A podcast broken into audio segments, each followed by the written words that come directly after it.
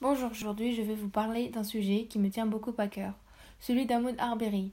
L'histoire se passe en janvier 2020, quand Ahmaud Arbery a été tué en pleine rue alors qu'il faisait un footing dans son quartier. Ce n'est pas le premier noir à être tué par des blancs aux États-Unis. Mais pourquoi c'est aussi simple de tuer un noir aux USA et pourquoi le blanc a-t-il peur du noir? C'est ce que nous allons voir aujourd'hui. Gregory et Travis Mike Michaels, deux hommes blancs armés, qui sont d'ailleurs père et fils, s'en sont pris à Ahmaud alors qu'il faisait tranquillement son footing quotidien dans une rue de son quartier de Brunswick, en Georgie. Ils s'en prennent à lui et Hameau tente de prendre le fusil pour se défendre quand plusieurs coups de feu partent et le dernier tombe au sol.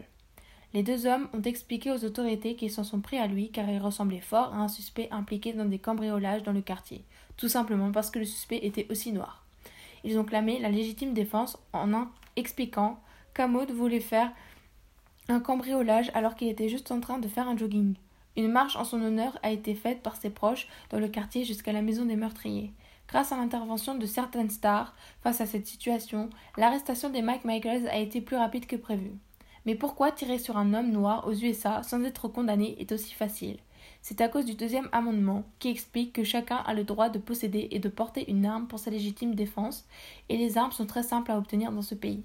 Mais cette loi est l'ennemi des personnes noires aux USA, car cette loi est censée protéger les personnes en danger face à des gens qui leur voudraient du mal, mais malheureusement, elle sert surtout d'excuse aux personnes blanches pour tuer des personnes noires. C'est souvent parce que les hommes blancs sont effrayés par les hommes noirs, ce qui vient d'un vieux mythe américain nommé The Black Angry Man qui date de l'esclavage et qui raconte que le jour où l'homme noir va briser ses chaînes, il va tous nous massacrer car au fond il n'est toujours pas civilisé et n'est au final pas vraiment comme nous.